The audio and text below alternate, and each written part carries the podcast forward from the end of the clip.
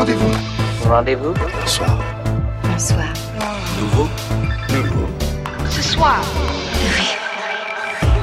Rebonsoir ou bienvenue à toutes celles et ceux qui nous rejoignent pour le énerver la suite avec ce soir une grande interrogation. Oui, on voulait en savoir un peu plus sur ce que l'on appelle communément les surdoués, mais faut-il d'ailleurs les appeler des surdoués.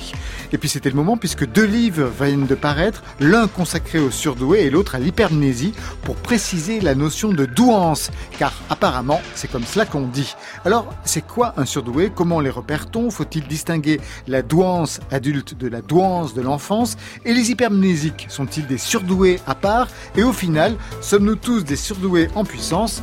Ça nous arrangerait bien.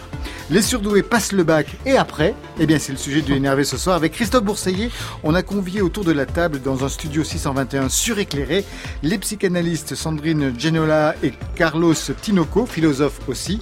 Les deux sont auteurs de Les surdoués et les autres, Pensez l'écart, paru chez Jean-Claude Lattès. Bonsoir à vous deux. Bonsoir. Parfait, ils sont en écho. Sur synchro. merveilleux. Oui, parfait.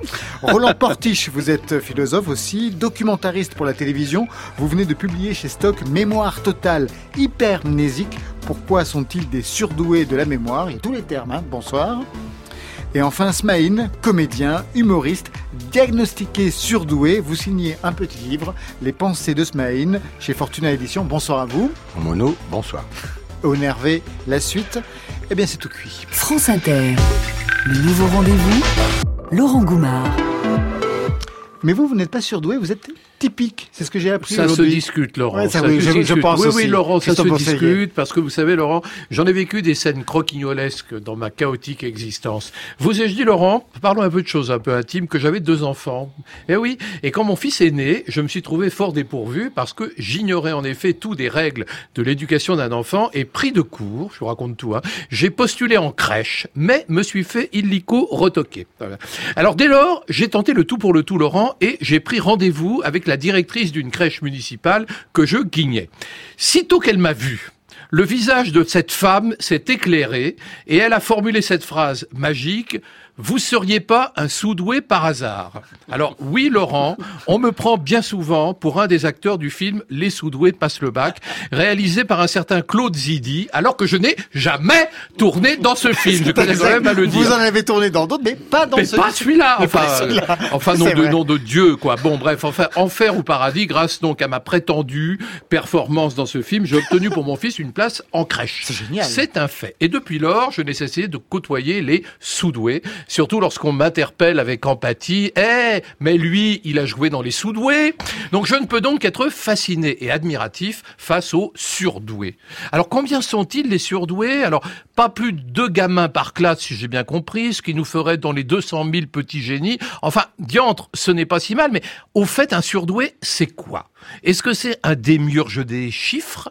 Un hypermnésique, un créatif survolté, ou alors là, je- j'ose un peu un truc, un, un jaculateur d'idées précoces. Alors, Carlos Tinoco, euh, à, à quoi, selon vous, reconnaît-on véritablement un surdoué? J'en sais rien. Eh ben voilà, mais l'émission est terminée, Non, mais tout le monde peut rentrer chez soi. Mais, mais- mais absolument, je vais commencer par là. C'est-à-dire que un surdoué, c'est d'abord et avant tout aujourd'hui un mystère.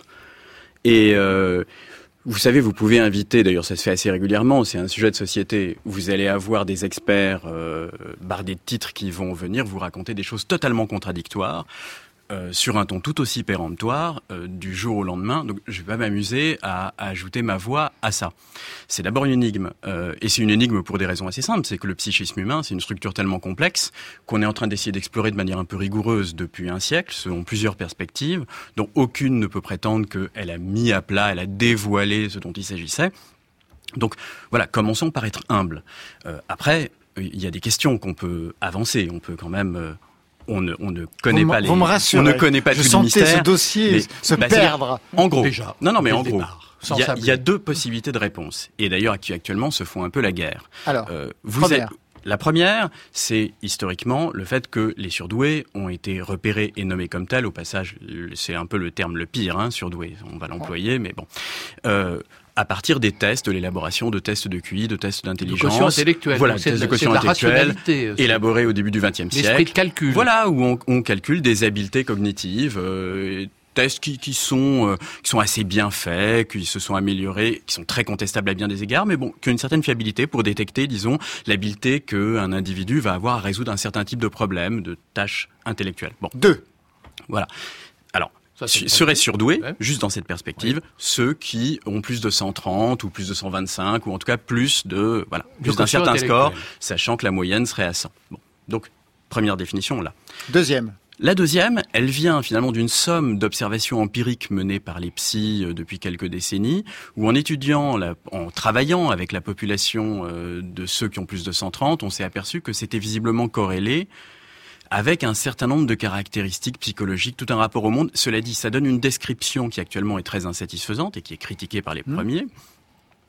Mais euh, d'habitude, euh, un certain nombre de gens s'accordent à dire que euh, ça irait de pair avec euh, une faible résistance à l'ennui, un rapport conflictuel avec l'autorité, euh, une propension à faire des liens, à soulever des questions existentielles, euh, bref. Bon, mais au fond, ce dont nous on est parti, euh, c'est d'un sentiment très intime de décalage que pour ma part j'ai ressenti dès l'enfance. Et finalement, le vrai point de départ, avant d'être un point de départ philosophique ou psychanalytique ou anthropologique, c'est ce sentiment que j'ai tout parce que l'étiquette m'a été collée moi quand j'avais 5 ans. Et qui vous l'a collé On m'a proposé pour Vous un étiez saut- très bon élève non, on m'a proposé pour un saut de classe parce que je savais Ouais. lire et du coup j'ai passé des tests et on a dit à mes parents bah voilà votre gamin est surdoué. Donc j'ai eu deux ans d'avance. L'étiquette m'a m'a poursuivi toute mon enfance. Et euh, quand j'avais 9-10 ans, mes parents m'ont mis dans un des premiers centres qui, qui s'est monté en France pour les enfants dits surdoués ou précoces. euh, Bon, où j'allais les mercredis et samedis après-midi où j'en ai rencontré pas mal d'autres. Mais surtout, le sentiment de décalage que j'avais n'était pas du tout lié à ce qu'on appelle d'habitude intelligence. Euh, et c'est de ça qu'on est parti. Au fond, un bon nombre de gens qui sont concernés par cette question, et c'est là l'énigme, c'est pas tellement qu'ils se sentent plus rapides ou plus intelligents, c'est qu'ils ont un sentiment de sidération, qui se demandent d'ailleurs s'ils sont pas fous, ou si c'est le monde qui est fou. C'est là la vraie question, c'est de là qu'on est parti. Smaïn, c'est quelque chose que vous avez Ça- ressenti ça- parce que ça- vous, vous avez été diagnostiqué Ça aussi surdoué. Pardonnez-moi, mais là, vous voyez, subitement, là, il y a un mot qui, c'est l'isolement. C'est la solitude. C'est ça. Voilà. Alors moi, le mot, c'est un diagnostic dans une émission de télévision. Voilà, j'étais à mon grand étonnement. euh, Dans une émission de télévision. Dans une émission de télévision, moi, qui, avait l'air assez féru, quoi. Et euh, bon, moi, mon plus grand étonnement, vous savez, là, moi, je suis en candide. Hein, je vous écoute avec Bah, vous êtes attention. quand même que diagnostiqué surdoué. Oui, oui, oui, mais en même temps, ça, ça ne change rien. Peut-être que par rapport à la perception du monde, Voilà. effectivement, la perception du monde. Mais pourquoi Parce que vous, pourquoi on vous a diagnostiqué surdoué dans une émission de télévision? Parce que vous avez pensé plus vite que les autres Parce que vous calculez Et comme vous disiez, il y a eu des, il y a eu vite des tests, a je ne me souviens tests, plus, euh, des, des tests, et puis sur un bon nombre de tests, je suis arrivé donc le, le, le- le premier, voilà. Donc euh, après, effectivement, euh, c'est vrai que ça, ça donne une impression d'être un surhomme, etc. Mais pas- d'abord pas du tout. Surtout, euh, je- j'ai essayé de, de, de comprendre ce qu'évoquait donc euh, euh, cette, cette gratitude à mon égard. Bon, Mhm. Carlos. euh, je me suis dit, en fin de compte, peut-être que c'est lié à la perception de l'émotion des autres. C'est ce qui, c'est ce qui définit aussi l'acteur. Là, je disais tout à l'heure en antenne, quand on parlait, quand on est sur scène, quand on fait du one-man show, par exemple, j'ai pas vraiment besoin de metteur en scène. Alors que, bon, dans un théâtre, on a besoin d'un metteur en scène. Là, moi, j'ai pas besoin. Pourquoi? Parce que je, je ressens et pressens euh, euh, l'intention du jeu et j'arrive à, euh, à me dédoubler. C'est-à-dire que quand je joue, j'arrive à être dans la salle et à m'observer aussi. Donc, je choisis, par exemple, d'aller à droite, d'aller à gauche, de jouer fort. de- J'ai la perception de l'autre. Donc, peut-être que la sourdouance, en tout cas en ce qui me concerne, c'est euh, l'aptitude du ressenti. Sandrine Janola, vous, vous avez quelle définition? C'est le ressenti aussi ou c'est intellectuel? Ah mais c'est un ensemble. Euh, on parle beaucoup d'empathie en effet. Euh, et je pense que euh, dans tous les aspects qu'on a pu décrire de l'extérieur de, de ce profil, Parce que vous avez rencontré plein de surdoués, j'imagine. Enfin, ceux qui sont Et diagnostiqués. vous-même avez été diagnostiqué surdoué oui, également. mais moi sur le tard, effectivement, c'était pendant l'enfance, je m'ignorais, euh, euh, je m'ignorais euh, sans ignorer pourtant ce sentiment, euh, ce- ce- cette impression de décalage euh, euh, qui ne portait pas de nom. C'était d'autant plus effrayant parce que je, je n'avais pas les mots pour le pour le dire, pour l'exprimer. Euh, je ne savais pas du tout. C'est vrai que euh, enfant de pied noir, j'avais tendance à mettre sur le compte ce sentiment d'exil qui ne me quittait jamais. euh, sur cette espèce de terre perdue, euh, tant qu'à faire, c'est quand même une terre, même si elle est perdue. On se dit bon ben, je, je suis né en exil et au moins il y a un nom sur quoi porter le, le ce, ce sentiment-là. Et puis je me suis rendu compte en travaillant euh, plus tard, bien sûr, que c'était plus complexe, que c'était pas seulement ça, c'était juste un, un, écho, et que c'était ce, ce sentiment d'exil, j'allais le retrouver partout. Et il est commun à, à mais, mais dans l'idée du surdoué, il y a l'idée du, du, du, du, plus doué que les autres, donc de quelqu'un de plus euh, rationnel, plus intelligent. Euh, euh, Carlos a sauté de classe. Est-ce que c'était votre cas également? Oui, c'est certain qu'au niveau de la cognition, il y, a, il, y a, il y a, effectivement des décalages, mais si c'était que ça, ça ne poserait pas de problème. Ça ne m'a pas euh, gêné d'être parfois plus rapide, euh, effectivement, de résoudre, c'est vrai, parfois, d'être celle qui, a, qui, qui, qui, pouvait résoudre euh, un problème un peu inédit ou sur lequel les autres résistaient. L'enfant qui éventuellement, trouve mais ça, tout de suite en observant la maîtresse, pas tous les coups. non, mais déjà, c'est pas tous les coups. On, on sait aussi très très bien être con. Hein comme tout le monde. Par moment, on a des pannes, on ne sait pas, euh, on est, on peut se retrouver euh, complètement euh, idiot. Et puis, deuxièmement, si c'était que ça, c'était qu'une question de rapidité ou d'inventivité, c'est autre chose dont on, dont on parle là. Je, je, je, je fais une, une, petite anecdote comme oui. ça. Effectivement, je rejoins ce que vous, vous dites. Quand j'étais enfant, euh, à Noël, le directeur était rentré dans la classe et nous avait dit euh, dans un quart d'heure, il y a le Père Noël qui va venir vous voir. Et un quart d'heure après, le Père Noël est arrivé. Et alors tout le monde était étonné, etc. Sauf moi. Parce que j'ai regardé ses pompes, il avait les mêmes pompes que le directeur. Voilà, c'est ça. C'est-à-dire pourquoi je vais regarder, ça. je vais regarder dans le sens contraire des autres. C'est ça. Mais, et là, pardonnez-moi, mais là où vous dites une chose très juste, et je, me re, je rejoins ce que vous dites, mmh. l'exil. Mmh. C'est-à-dire lié aussi à la résilience, l'acte de résilience. Moi, je suis un enfant de l'oubli, les gens le savent, je suis un orphelin euh, de père et de mère, et en fin de compte, j'ai réinventé ma vie, j'ai inventé ma vie avec les autres. J'ai cherché chez les autres une réponse. C'est ça. Et quand, quand, vous dites justement que vous prenez de la hauteur, et ça je crois que c'est tout à fait significatif et commun à tous les surdoués, c'est euh, le fait d'avoir toujours besoin d'être, d'embrasser une vue d'ensemble.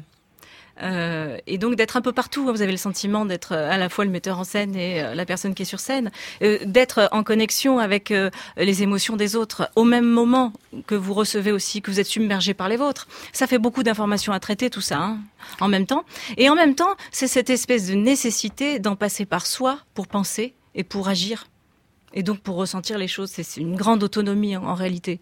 Le petit détail que personne ne remarque. On va continuer ce parcours de surdoué dans quelques instants en parlant justement d'hypermnésie aussi. Mais tout de suite, après 40 ans d'absence, ils sont de retour, enfin ils étaient de retour il y a quelques mois sur la scène rennaise pour une date unique, une date immortalisée qui a été éditée en DVD. Marc Itzad reprend du sévice sur France Inter.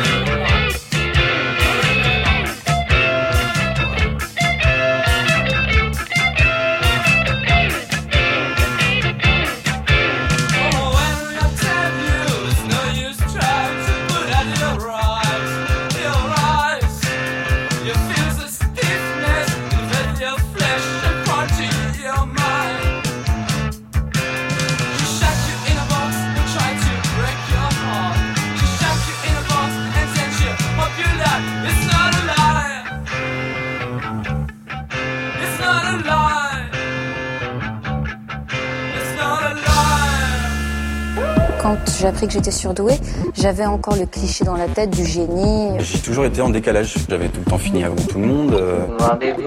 J'ai toujours eu l'impression d'être une espèce d'extraterrestre, ou en tout cas de vivre en exil. Laurent Goumard Il y a une absurdité du monde euh, que j'ai toujours ressentie euh, très profondément. sur France Inter. Donc quand on m'a dit que j'étais surdouée, je me suis dit euh, non.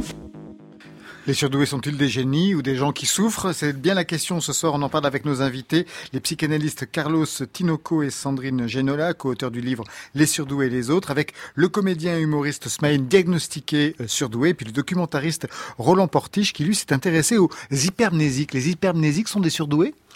C'est C'est quoi euh, hypermnésique? Celui alors, qui se hypermnésiques souvient de sont- tout n'oublie rien. Voilà, euh, les hypermnésiques. alors, si on le prend, si on prend la notion au sens euh, euh, strict, euh, au sens pathologique, il y en a 30 dans le monde. Hein. Euh, c'est très peu, vraiment, beaucoup euh, moins que de surdoués euh, ah, tels qu'on bien les entendu. perçoit. Hein, euh, et même ils ont été isolés, ils ont été, euh, euh, ils ont été décelés très récemment, euh, puisque c'est en 2006 que la première hypermnésique officielle a été identifiée aux États-Unis. Elle s'appelait Gilles Price, et à partir de là, euh, C'est-à-dire qu'elle se souvenait de tout. c'est quelqu'un qui a enregistré toute sa vie. C'est quelqu'un qui avait à peu près euh, 47 ans quand elle a été euh, Diagnostiquée. euh, quand elle a été diagnostiquée euh, et elle souffrait du fait que alors dit- dit-elle tout a commencé à cause d'un déménagement. Euh, il semblerait que euh, elle vivait dans le J- New Jersey euh, et à 7 ou 8 ans, son père, qui était un agent euh, artistique, euh, lui a parlé et lui a dit qu'il allait euh, son travail l'amener euh, à, à- à- à devoir travailler à Los Angeles, ce qui pour elle était un arrachement. Pour quelle raison? On n'en sait rien. Le cette question pas. de l'exil hein, dont on a parlé dans la Ouais, première partie. euh, ouais. ouais. D'ailleurs, on retrouve ça d'ailleurs euh, avec euh, euh, avec Amélie Nothomb, qui est pas une, une hypermnésique au sens où Gilles Price est une hypermnésique, mais elle-même nous a raconté euh, dans le livre que euh, elle avait été euh, terriblement traumatisée par le fait qu'elle devait quitter le Japon à, à l'âge de 3 ans et elle s'était mise à sauter sur un mur en disant je non je, je resterai ici, je resterai ici, je resterai Mais là, ici. là, vous parlez d'un cas particulier d'une femme qui avait la nostalgie d'un passé et qui, du coup, s'est mis à se souvenir absolument de tout. Absol- et quasiment, dit-elle dans son autobiographie, parce qu'elle a écrit, euh, elle a écrit un livre du jour au lendemain. Les choses se sont passées pour elle du jour au lendemain. Dès qu'elle a été transportée à Los Angeles, euh, la totalité de son passé, dit-elle, euh, euh, est- est- a déferlé sur elle. Alors, il semblerait qu'il y a- il y a une ambiguïté parce qu'il semblerait que beaucoup de surdoués, justement, euh, souffrent ou ne souffrent pas d'ailleurs de ce phénomène d'hypermnésie. Là, je vois ce que disait Jacques Attali, qui a été diagnostiqué surdoué. Il dit j'ai une mémoire visuelle exceptionnelle depuis ma plus tendre enfance. Ce que je vois, je le retiens. Je me souviens qu'à 14-15 ans, je tournais dans ma tête les pages de mes livres de classe. Oui, euh, mais on peut pas dire que Jacques Attali est un hypermnésique au sens où Gilles Price Oui. est une hypermnésique pathologique. Simplement là, euh, nous on a euh, élargi la notion à, à toutes ces personnes qui ont des mémoires hors du commun, euh, et qu'on peut appeler aussi des surdoués, des surdoués de la mémoire. Très curieusement d'ailleurs, euh, euh, les surdoués de la mémoire sont des gens qui ont été très peu étudiés. Curieusement, quand il s'agit de la mémoire, on, on ne prête qu'aux pauvres. Euh, euh, Alors, C'est-à-dire par que- exemple, elle se souvient de ce qu'il y a à la dixième ligne de la page 49 d'un journal du 11 février 1962. Alors ça, c'est le cas d'un autre surdoué euh, de la mémoire qui s'appelle Kim Peek et qui a été le modèle du film Rain Man. C'est lui qui a, qui a, qui a, qui a donné le... le, euh, le s'est inspiré de, de ce personnage, qui est un personnage absolument extraordinaire, qui avait mémorisé 12 000 livres. Et énorme. non seulement il avait mémorisé 12 000 livres, mais il, lise- il ne lisait pas les livres, il les scannait. C'est-à-dire qu'il pouvait euh, euh, lire une page avec l'œil droit Non. et une page avec l'œil gauche.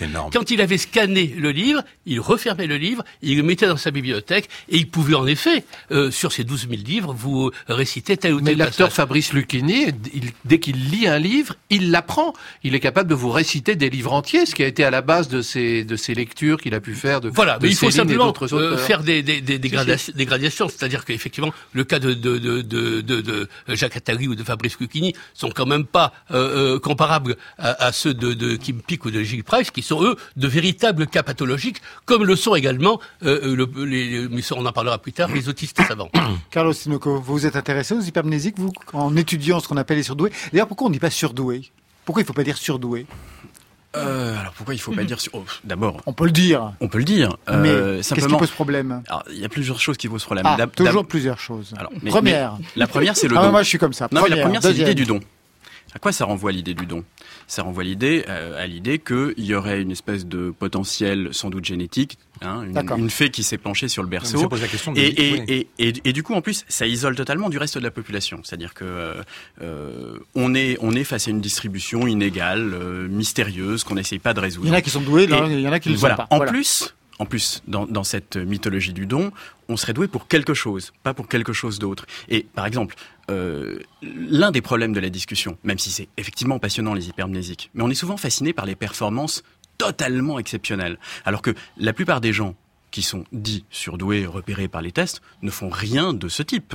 Euh, et il y en a plusieurs qui, enfin, beaucoup sont à peu près doués partout, mais pas extraordinairement doués. Simplement, ils entrent avec facilité dans les choses. La vraie question, finalement, parce que le cerveau, il est prodigieux, le cerveau humain, pas le cerveau des surdoués. La vraie question, c'est qu'est-ce qui fait qu'un enfant va mobiliser ses ressources cérébrales d'une certaine façon, et qu'est-ce qui fait qu'un autre va les mobiliser d'une autre manière? Et à notre avis, la réponse, en effet, elle a à voir avec ce qu'on appelait tout à l'heure l'exil. C'est-à-dire que euh, si, on, si on réfléchit à partir des données que l'anthropologie nous donne, que l'étude, parce que ça fait quand même 150 ans qu'on étudie des- le comportement de l'être humain euh, au fin fond de l'Amazonie, euh, dans toutes les sociétés, on s'aperçoit que là, sans doute, il y a des clés très importantes qu'on a essayé de mettre en œuvre dans, Dans notre livre. Apercevoir les, Alors- où se situe l'écart, où se situe la différence. On a, défini, on a défini les surdoués, mais là je voudrais parler avec Smaïn parce Mhm. que euh, maintenant la question qui se pose, c'est que généralement les surdoués on les diagnostique, c'est pas votre cas Smaïn, mais on les diagnostique plutôt à l'enfance. Et puis ensuite, bah, le problème du surdoué, c'est que toute son enfance, il a eu ce sentiment d'exil à l'école, il a parfois été bloqué, il a parfois été en dehors des autres, parfois ça s'est très bien passé pour lui. Et puis il devient un adulte. Et là, de- au début de votre livre, Carlos Tinoco, Sandrine Gianola et Philippe Blasco, euh, vous dites les surdoués passent leur vie en ayant le sentiment de gâcher le potentiel qu'ils auraient dû exploiter. Est-ce que vous ressentez ça, Le fameux plan B. Ah, le plan B de Christine Le plan B. Chaque jour, on va en parler. On en Non, mais parlait ça, pose, avec, ça pose euh, la vraie question, comme je vous écoutais avec intérêt, ça pose la vraie question de l'inné de l'acquis, Jacques Monod. C'est-à-dire que comment, comment, comment, moi j'ai pu me construire, comment on peut se construire, c'est le contexte socioculturel ou alors ce qu'on appelle l'héritage génétique. C'est la vraie question, c'est la vraie question que je, je, je m'interroge. C'est que moi j'étais dans un contexte où j'ai dû, comment dire, être en réaction. L'orphelin, Constantine, j'étais pas comme les autres, etc. Il fallait que je me définisse. Donc au début, j'étais un menteur. Je mentais, je m'inventais ma propre vie. Et je comprenais, j'avais compris qu'en mentant, c'est-à-dire qu'en mentant sur ma propre vie, en donnant l'illusion, eh bien, je rentrais dans un carcan qui, qui m'idéalisait. Voilà, l'idée du mensonge. C'est aussi une idée de, ça, ça fait partie aussi du, du, du, don. de mythomanie, vous voulez dire? Non, pas là, parce que non, le mythomane croit à son mensonge. Moi, j'étais pas mythomane. J'étais menteur. Roland Portige, Dissimulateur. Les choses sont d'autant plus compliquées que euh, la frontière entre l'inné et l'acquis est pas simple à définir dans la mesure où, par exemple, quand il s'agit du cerveau, le cerveau est très plastique. C'est-à-dire qu'on se fabrique aussi le cerveau euh, que nos obsessions nous obligent à, à, à- à fabriquer. Par exemple, on s'aperçoit qu'un certain nombre de, de sur de, la- de la mémoire, euh, euh, comme les calculateurs prodiges, euh, euh, euh, ont, euh, euh, se sont fabriqués une petite poche mémoire secrète euh, avec leur mémoire à long terme, dans laquelle ils euh, ils ils, ils- compris. ils- C'est-à-dire ils- quoi? Eh ben, C'est-à-dire que nous avons tous une mémoire à court terme qui est la mémoire euh, euh, qui est qui euh, emmagasine le tout venant, et puis une mémoire à long terme qui est la mémoire durable. Eh bien, eux utilisent pour euh, faire leurs calculs ou pour entreposer leurs observations. C'est le cas par exemple des, des surdoués de la mémoire visuelle. Ils utilisent non pas leur mémoire à court terme comme nous tous, c'est-à-dire une mémoire euh, dont les capacités sont plutôt limitées. Qu'on efface vite, d'ailleurs. Oui, en efface vite. Euh, eux, ils utilisent carrément une partie de leur mémoire à long terme. D'une certaine manière, ils trichent parce que la mémoire à long terme, elle n'est pas faite pour ça. Mais évidemment, c'est extrêmement intéressant. Alors, le problème, c'est de savoir si euh, ils sont nés comme ça ou s'ils sont, ils se sont Oui, fabriqués voilà. comme ça. Et la vérité, c'est que le cerveau, on s'aperçoit aujourd'hui que le cerveau est très plastique. Euh, moi, un, un neuropsychologue qui s'appelle Francis Eustache me dit, vous voulez, si vous jonglez toute la journée, vous fabriquerez un cerveau de jongleur. Eh bien, les, sur, les, les- les calculateurs prodiges se fabriquent un cerveau de calculateur prodige, c'est-à-dire se fabriquent cette mémoire Le mécanisme. à- à- à- cette mémoire de travail à long terme, même si c'est un peu un paradoxe, qui fait que euh, ils peuvent euh, ils peuvent euh, arriver à réaliser leur prodige. Sandrine Janola. Oui, je trouve que c'est intéressant et, et, surtout très important aujourd'hui que la neurobiologie se déploie dans tous les sens, aussi de, de, de, prendre garde à ces imageries cérébrales qu'on observe. effectivement, on observe des comportements neuronaux particuliers dans cette population, celle dont on parle. Effectivement, on, peut faire des comparaisons, mais ne pas perdre de vue que ce qu'on observe, c'est peut-être une conséquence et non pas une cause. On a vite fait de penser que là, on est devant la cause. Eh bien non, on est devant euh, le, la façon que le cerveau a eu de se construire des réseaux, euh, et après, ça prend un, pli. Et c'est vrai qu'après, il y a un effet de retour. C'est une dialectique, ça va dans les deux sens.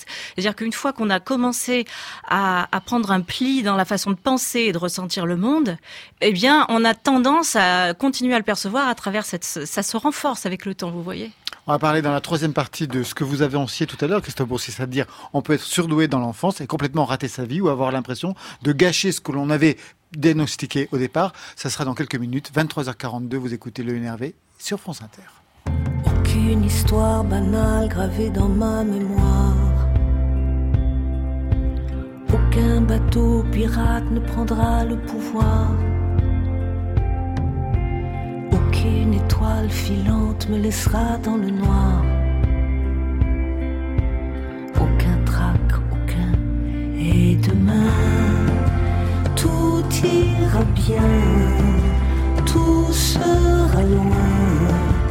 Là au final, quand je prendrai le large, tout sera loin.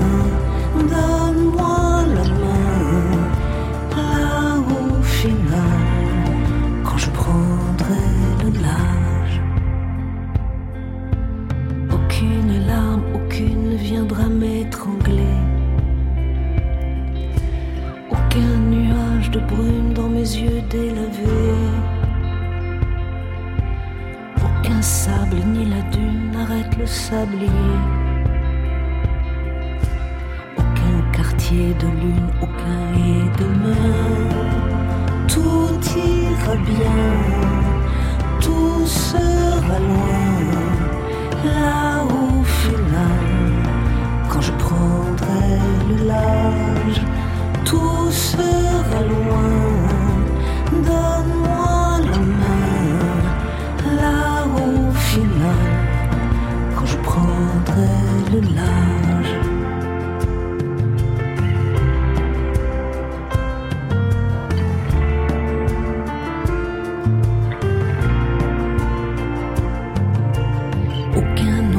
décor, aucun autre que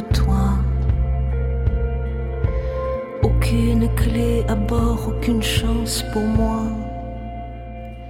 Et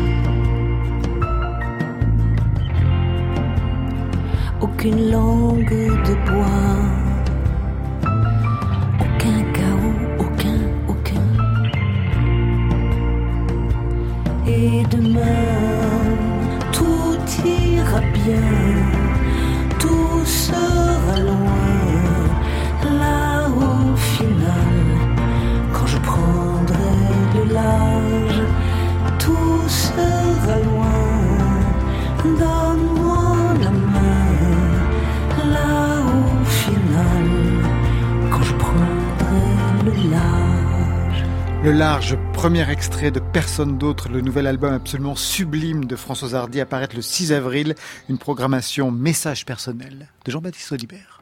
La machine à apprendre. Rendez-vous Elle vient d'Amérique. assassiné à Mexico en 1940. Répétez. Trotsky a été assassiné en 1940 aux Jeux Olympiques de Mexico. Réponse Aïe, aïe Citez-moi les noms de mammifères. Attention, vous avez 60 secondes. Allez-y. Laurent Goumard Bon, je vais les classer par ordre alphabétique. sur France Inter. Âne, babouin, caribou, dauphin, éléphant, fox terrier, gorille, hyène, impala, jaguar, kangourou, licorne, mammouth, nigo, oslo, panda, renard, souris, tigre, urus, vison, wapiti, yak, zèbre. Pas mal. Phénomène, c'était le film avec John Travolta, Les Soudoués avec Daniel Auteuil et avec vous, Christophe Bourseguier. Pas du tout. Chaque fois, on Il n'a pas tourné avec Claude Il Zidi. n'a jamais tourné avec Claude. Les surdoués au programme du NRV ce soir avec le comédien humoriste Smaïn, diagnostiqué surdoué. Roland Portige qui lui s'est intéressé aux hypermnésiques. Christophe Bourseillet qui a passé toute la journée à faire des tests de QI et qui s'est retrouvé non pas surdoué mais typique. Je, Je- sais même pas ce que ça voulait dire. Vous êtes typique. j'étais un petit peu Voilà, fatigué, Vous êtes complètement typique. Mais d'abord, une question soir, à bon. nos deux autres invités, Sandrine et, et euh, Carlos Tinoco. Dans votre livre, qui s'intéresse donc aux surdoués, vous revenez, alors ça m'a assez troublé, sur l'attentat de Charlie Hebdo et la fameuse formule « Je suis Charlie » qui a pu, je vous cite, devenir un objet d'effroi pour nombre de surdoués qui attendaient que quelque chose s'élabore dans cette catastrophe. Qu'est-ce que ça veut dire? Qu'est-ce qui s'est passé avec les surdoués et Je suis Charlie Alors, faut revenir. Alors, pardon, mais faut revenir finalement à cette- Plusieurs choses, hein, c'est ça Voilà, toujours. Ouais, mais toujours. Vous allez compter Ah, encore. mais je- là. ah, ouais, vous allez voir. Jusqu'à. 3, je suis pas un surdoué. On y Sauf va. que justement, si on veut vraiment comprendre, ça nous emmène toujours sur une autre question qui nous emmène sur une Alors. autre question. Mais c'est ça, c'est-à-dire que selon nous, ce dont il est question, c'est une question au fond effectivement d'autonomie.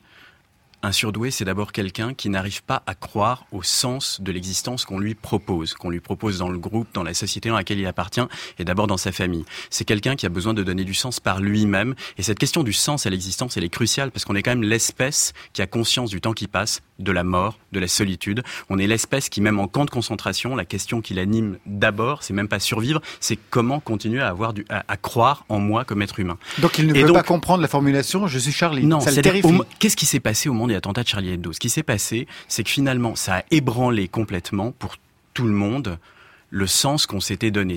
On n'imaginait pas que ça puisse arriver là comme ça, qu'à but. On avait beau pouvoir euh, discourir savamment sur rien, on n'imaginait pas. On a tous commencé par être sidérés. Mais ensuite de cette sidération, qu'est-ce qu'on fait? Euh, Moi, par exemple, j'avais besoin d'interroger cette sidération sous toutes ses dimensions.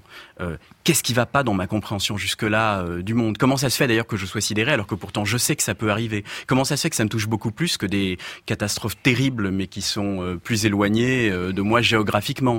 Ça aussi c'est perturbant après tout parce que je sais qu'il y a des massacres terribles dans d'autres endroits du monde et je pas m'en fiche qu'ils soient- surdoués, là.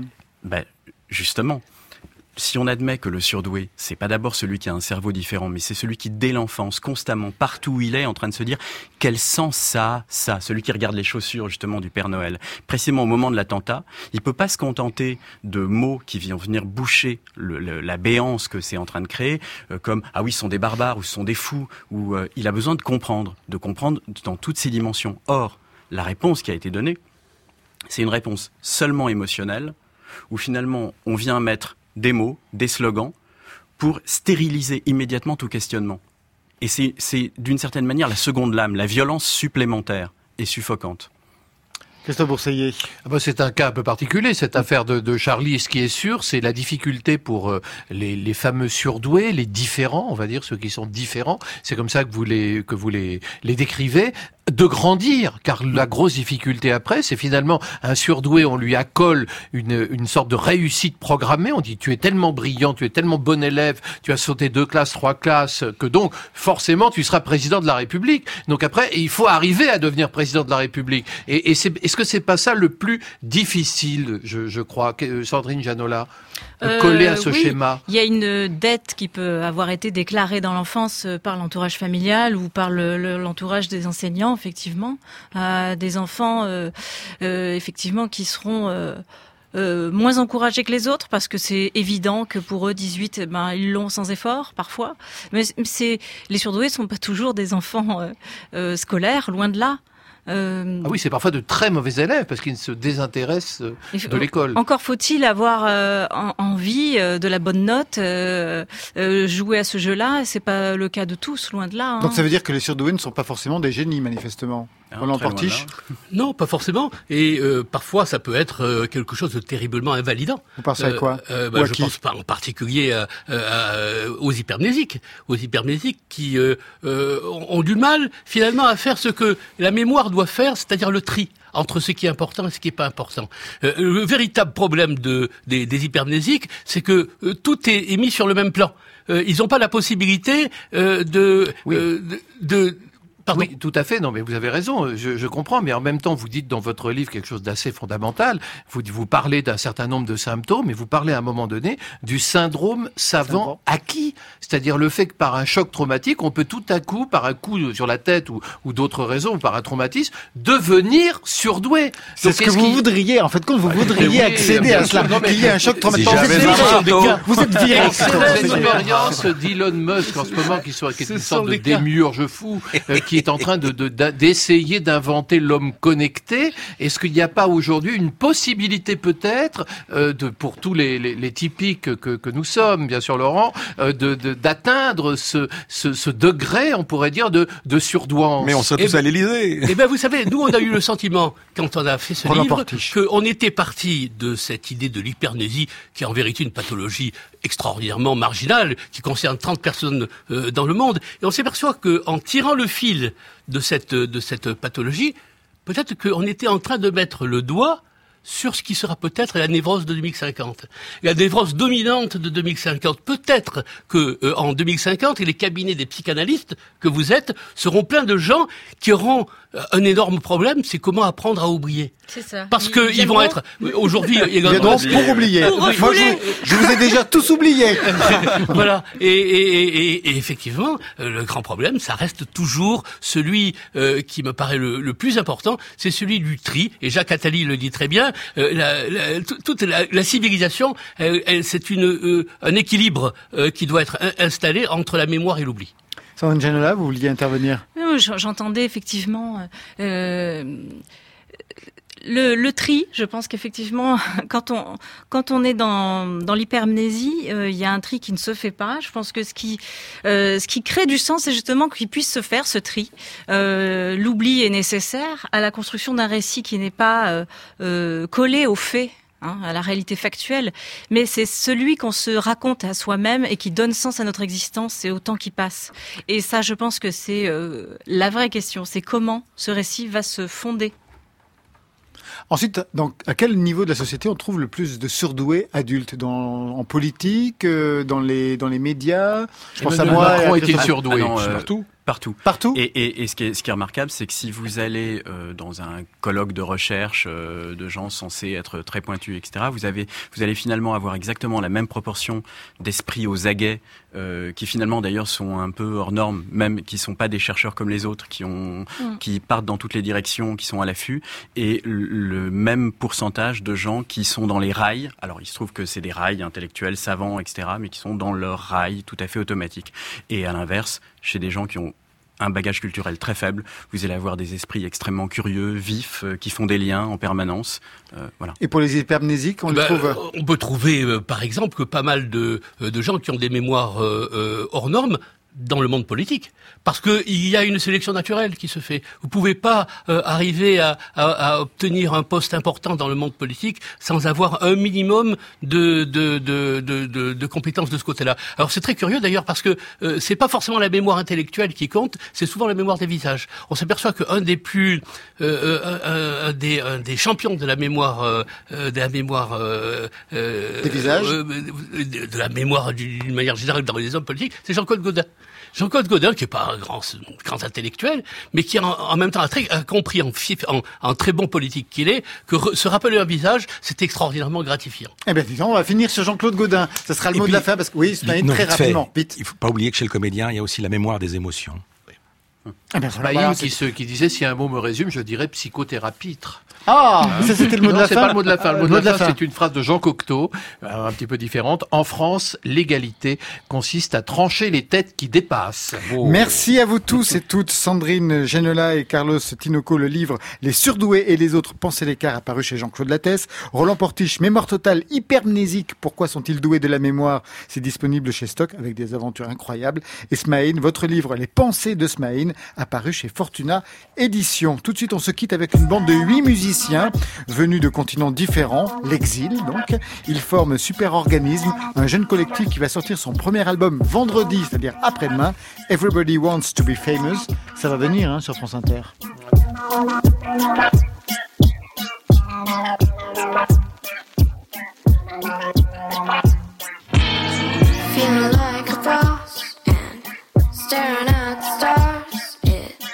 Doesn't matter the everybody wants to be famous. I'm calling the shots, so see you over at Mars. It doesn't matter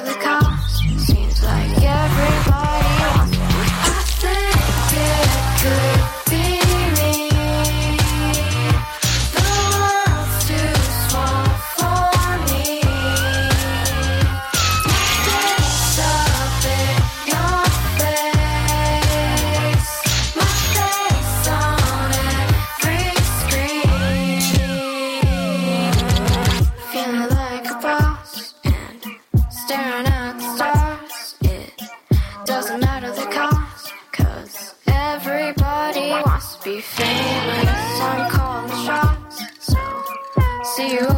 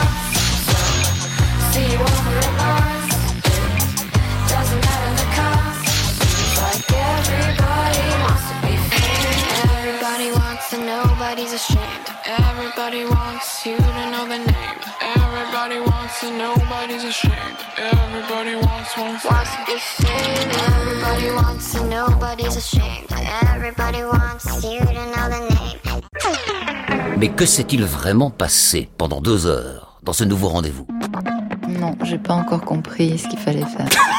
J'aimerais bien avoir une petite routine. Un surdoué, c'est d'abord et avant tout aujourd'hui un mystère. Dès que tu chantes pas, tu te filmes. Que Ouais. ce soit le plus ennuyeux possible. Un surdoué, c'est d'abord et avant tout aujourd'hui un mystère. J'étais dans une terre inconnue. Ce sentiment d'exil qui ne me quittait jamais sur cette espèce de terre perdue. euh. Commençons par être humble. Vous avez fait une analyse Quand Ouais, on, non, mais est quand à la on- radio, qu'est-ce qu'on s'en fout si j'ai fait une analyse Un surdoué, c'est d'abord et avant tout aujourd'hui un mystère. Eh bien voilà, le énervé, c'est fini pour aujourd'hui. Le grand mystère des surdoués. Vous pouvez bien sûr écouter, podcaster l'émission, nous suivre sur Facebook et Twitter avec le hashtag énervéfi. La réalisation était signée, vous l'avez entendu, Jérôme Boulet et Juliette Médevielle. La préparation, c'est toujours Virginie Rosic, Corinne Valente, Benoît Lagan et Margot Page.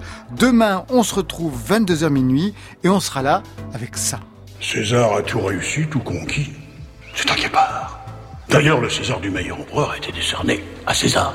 Demain, une émission César, répétition générale, retour sur les meilleurs moments des nommés passés au NRV. Cinéma, deuxième projo, ça sera dans le NRV La Suite. Une nouvelle vague de violence explose enfin le cinéma français. C'est grave, oui, mais ça fait du bien. Tout est dit. Il ne me reste plus qu'à vous souhaiter le bonsoir. À demain. Rendez-vous Tu m'as donné rendez-vous demain.